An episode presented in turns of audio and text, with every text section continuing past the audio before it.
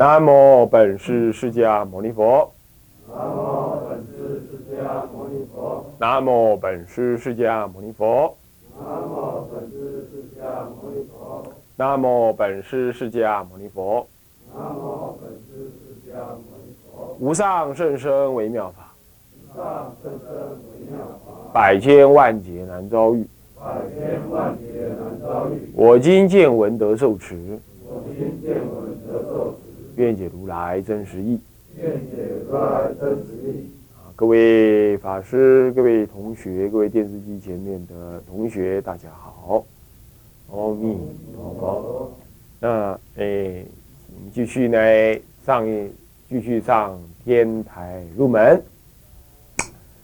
那呃，我们呢上到这个呃教理史部分呢，啊，讲到这个道安大师的生平以及他的贡献，讲到植物这个部分。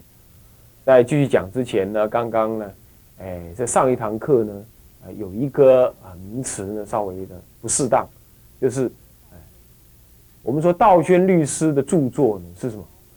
形式抄啊，不是知识记，知识记是宋朝的谁？林芝律师所做知识记是形式抄，大家都要看。形式抄啊，形式抄啊，不是知识记，所以形式之抄，就是我为了形式而抄录这些东西来干嘛？放着。你想想看，你有很多东西你会忘记，你就把它抄下来，抄下来放在旁边，要用的时候拿起来看一看，这就是 menu 手册啊，形式抄，不是知识记，是形式抄。抄是一个金字边的那个抄啊，一个金一个少，抄。好，那么现在讲到子午，他是改革格义佛教的先驱。那么格义佛教就像我刚刚展示的那种科学格义佛教，意思有点一样。你要去怎么描述说时间的没有自信，我就拿这科学实验告诉你，就这样。哦，你说哦有这种事啊？哦，那时间真的是不一定耶。每个地区有每个地区的时间，每一个空间有每一个空间的时间，这是科学上验证的。那么这就意味着什么？佛陀到忉利天去讲经，那是另外一个空间嘛？那当然就有另一个空间的什么时间？所以他去忉利天讲了三天经，回来可能这有三个月，乃至三年。换句话说，如果是这样讲的话，那么释迦牟尼佛说他讲经讲五节，他可能只是在某一个空间讲五天呢？那对我们来讲，可能是五节呀。所以经典上说，呃，这个讲了《法华经》讲了五节呀，那么那个这个呃，这一切众生都不疲不厌，那你会觉得很可怕吗？怎么可能？搞不就是可能，对不对？像一刹那一样，所以这确实可能耶。我就是在大二研究并且修了这个相对论的课，我更相信这个《金刚经》的道理，空性无自性这个道理。那么这个这个种子一下下去之后我们班我是考第一名，那个什么相对论我考第一名，我考九十九十七分还是几分？第二名呢，报是六十几分，以下差不多大部分都不及格的多。哎，因为我读《金刚经》，我思想比较灵活，所以我对相对我就有办法研究。那么呢，也因为这样反过来促成了我大三决定要出家。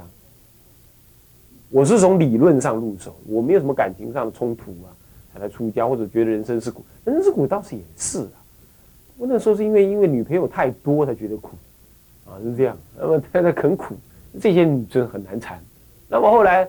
因为研究相对论，我发现说，哎呀，相对论这么好，人类还搞了半天才搞出来。人家佛陀一千两千多年前，咱就讲讲的清清楚楚。哎，大丈夫当如是啊，当什么，当什么什么什么科学家，一点用场都没有。我那时候想法是这样，我那时候想法是这样，所以我就怎么样，出家去也，就这样。啊我的出家就很自然的，也不需要挣扎，所以这也是因为格义佛教的帮忙。讲讲笑话啊，当然就这样。好，格义佛教，那么他提倡怎么样？以佛法来认识佛法，那怎么认识法呢？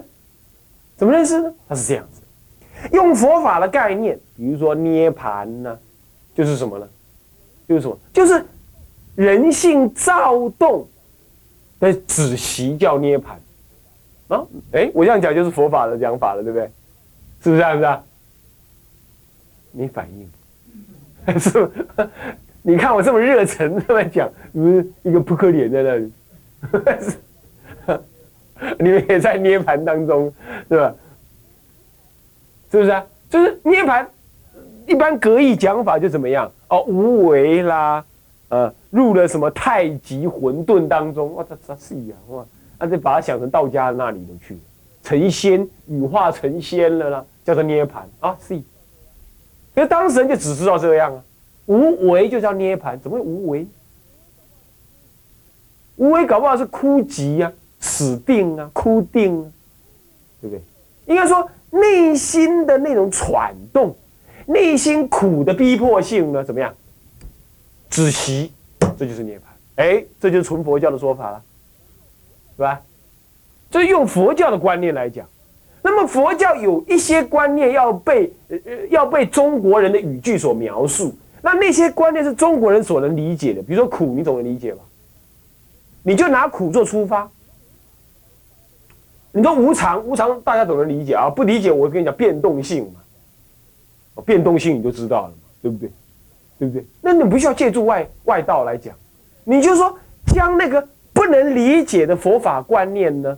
用一般人能够理解的语句，慢慢的去定义它，定义那个佛教特别的语句，然后再运用佛教特别的语句，再来描述佛教里头更深的道理。哎，这样就完成了佛教用佛教的观念解释佛教的的的的的的手段了吗？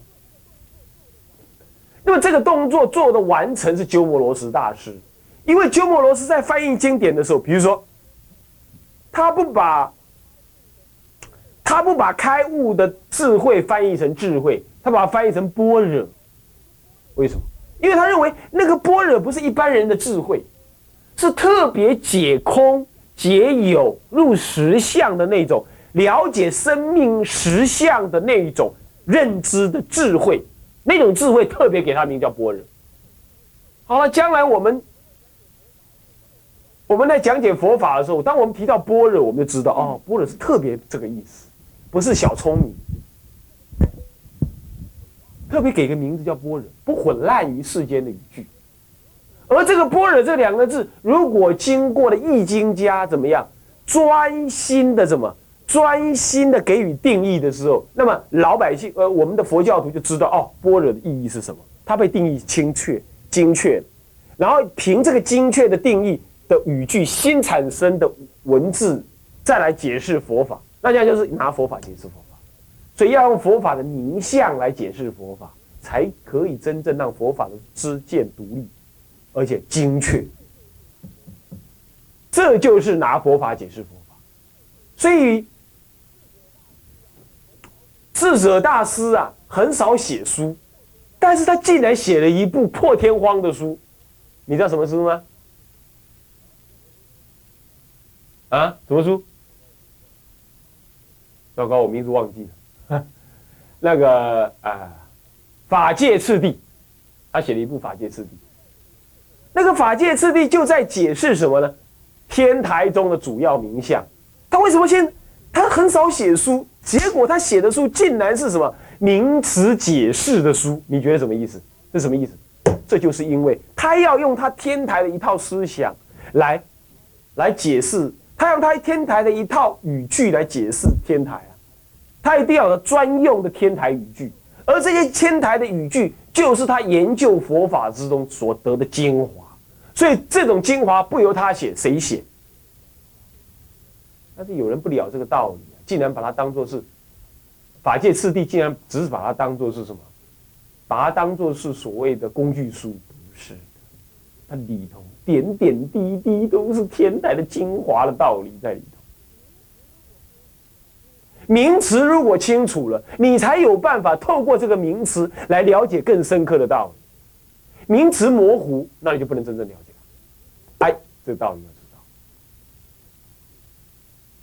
所以《法界次第》是一部最难的书，在我来看，像天书一样，要把《法界次第》搞定，天台啊，差不多会学到一半，很多道理你会学到一半。不过它没有，它没有前后关系，就是了。它是单独独立的名相意思。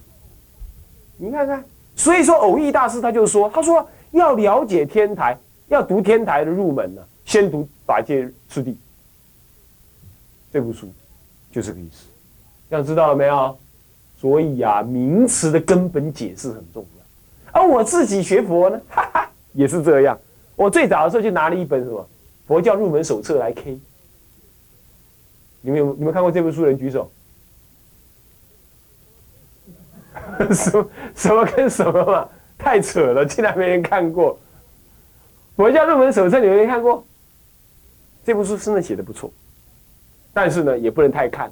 干嘛？因为他的解释也太怎么样？太没有，有些有不错的观念，可是有些不够权威，有时候会错导你。你要够聪明到会转才可以。所以我一直在想，是不是我们要编一个什么？编一个初级佛学入门的什么名词解释书，不要多，一百则就好，一百字名词就好，或者是一百二，或者是一百八这样就好，这样就可以。他那个解释不错啊，那么再整理一下，这些要有什么比丘来做最好。好，OK。那么这就是格义佛教，他他提倡的就不要这样做。我已经。在上一堂课，我我透过科学来展现格义佛教的意义。现在我就反过来说，所谓格义佛教不不好的原因，就是因为他意义上不完全一样。那么因此要用佛教的道理来解释佛法，那就是我现在说的这样。各位想了解吗？各位想了解吗？今天有很多什么心理学啦，什么佛教心理学，这个名词我一向不愿意用。何以故？心理学是心理学，唯识学是唯识学，不一定那叫做心理学。很多出家人都喜欢用什么现代的名词来描述佛法，也有好意，但是坏处很大。为什么？佛教不只是讲心理学，而心理学这三个字意味着什么呢？意味类似张老师，类似弗洛伊德，类似一些什么呢？看看猴子怎么样子，然后来说人是什么样子；看看狗是什么样子，来看看人是什么样子。人跟狗怎么一样？业力都不一样，是不是？很多心理学的研究，它是拿狗、猪、猴子来研究，然后再研究到人去。当然也有观察，直接观察人来研究，但这些都不正确。所谓的唯识学，它所产生的根本就在定当中认知的，根本就没有透过人以外的什么。对象来研究没有啊？这两种研究方法截然不同，你怎么把佛教的唯识学跟心理学讲在一起呢？这又是新的所谓格义佛教出现，不过不多就是，不过不多。你知道为什么不多吗？因为现在出家人懒惰，连经都不想读，何况格义佛教？嘿嘿，他也不他也不去看，所以他发展不起来，嘿嘿，是这样。还有一点好处，懒还有点好好处。格义佛教，新的格义佛教产生不起来，是这样。但是我已经知道这事情，我大学时代我就知道有这个事情，但我就我就不愿意。后来我才知道，原来这叫格义佛教。我们要用佛法解释佛法。好，所以在呃讲义上面说，以佛法的概念、佛法的原则、佛法的目的、语汇等等来理解佛法。为什么要用佛法的原则？佛法原则就是什么呢？三法印，一法印。三法印：诸行无常，诸法无我，涅盘极境。一法印的话，一真实相，一实相印，一切都是实相印。所谓的诸行无常，诸法无我，涅盘极境，这个这个道理啊，乃至于诸受是苦，是法印这都是生灭相而已。这个三个法印或者这四法印呢，是属于什么？是属于藏教用的法印。到了别教跟通呃通教还不是，通教也是藏通两教的法印是这样。到了原别二教是一时相应，远离一时相，讲无常讲什么的都不是，都不能够真正的见法性。法性当中不起不灭，无长短，无青黄赤白黑，非因非缘非因果法。哎 所以他这里头就没有所谓无常不无常，他是讲常乐我净，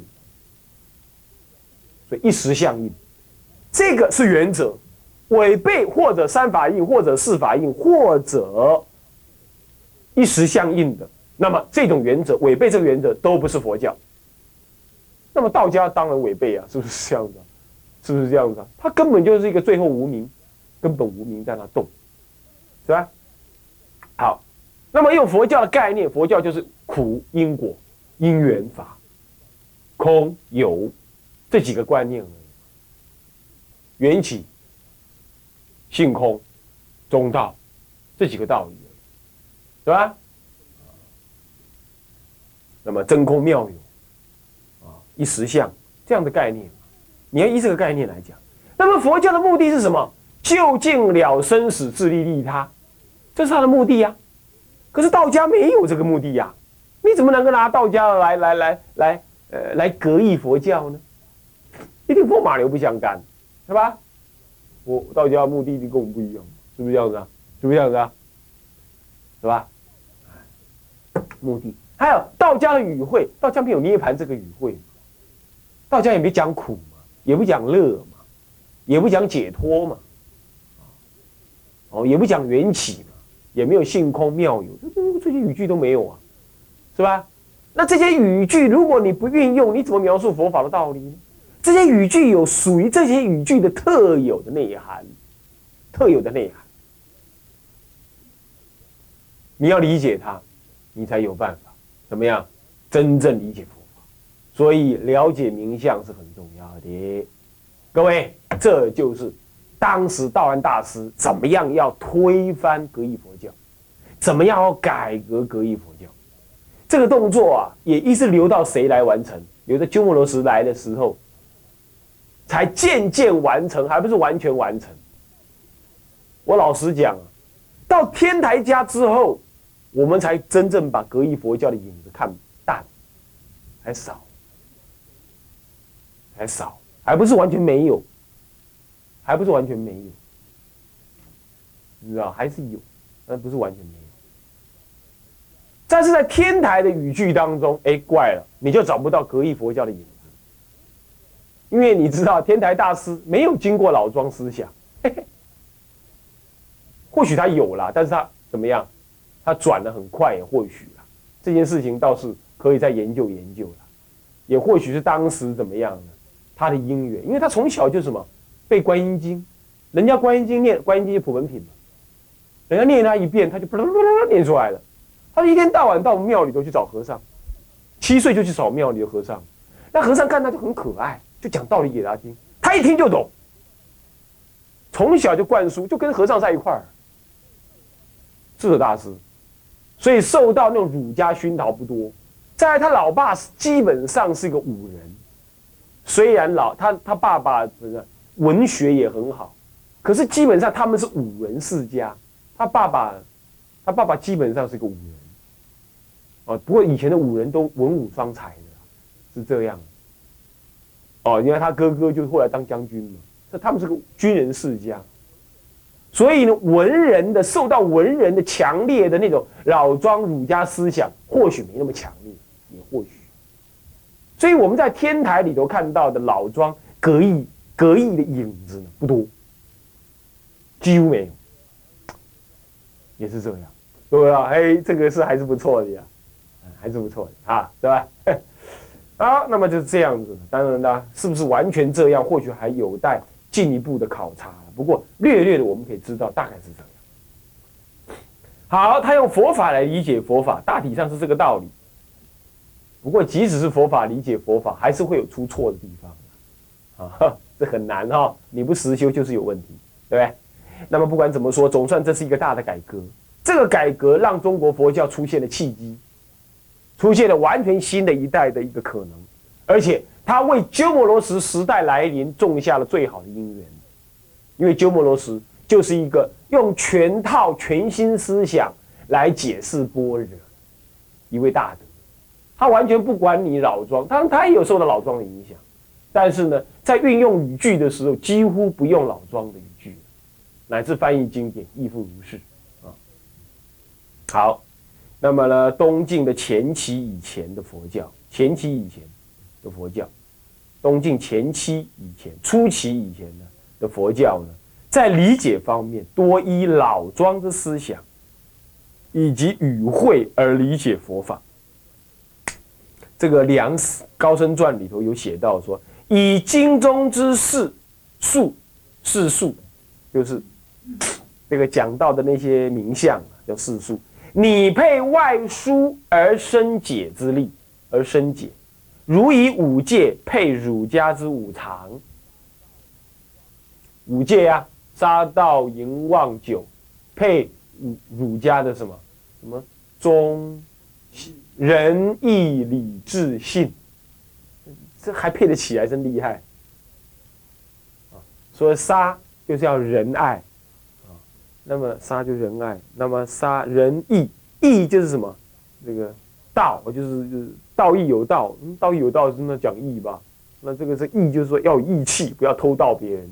那么道杀道淫淫就是什么？仁义礼就是一要讲求礼。礼有礼的话，你就不会乱行淫，就邪淫。我说这个这个还可以勉强，是吧？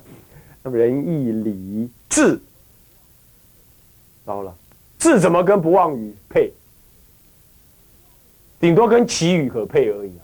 妄语就是因为你太有那小智慧了，你才会讲妄语，是不是这样子啊？所以这个你要说要硬配起来，有点麻不不。啊啊，可以信配啊，仁义礼。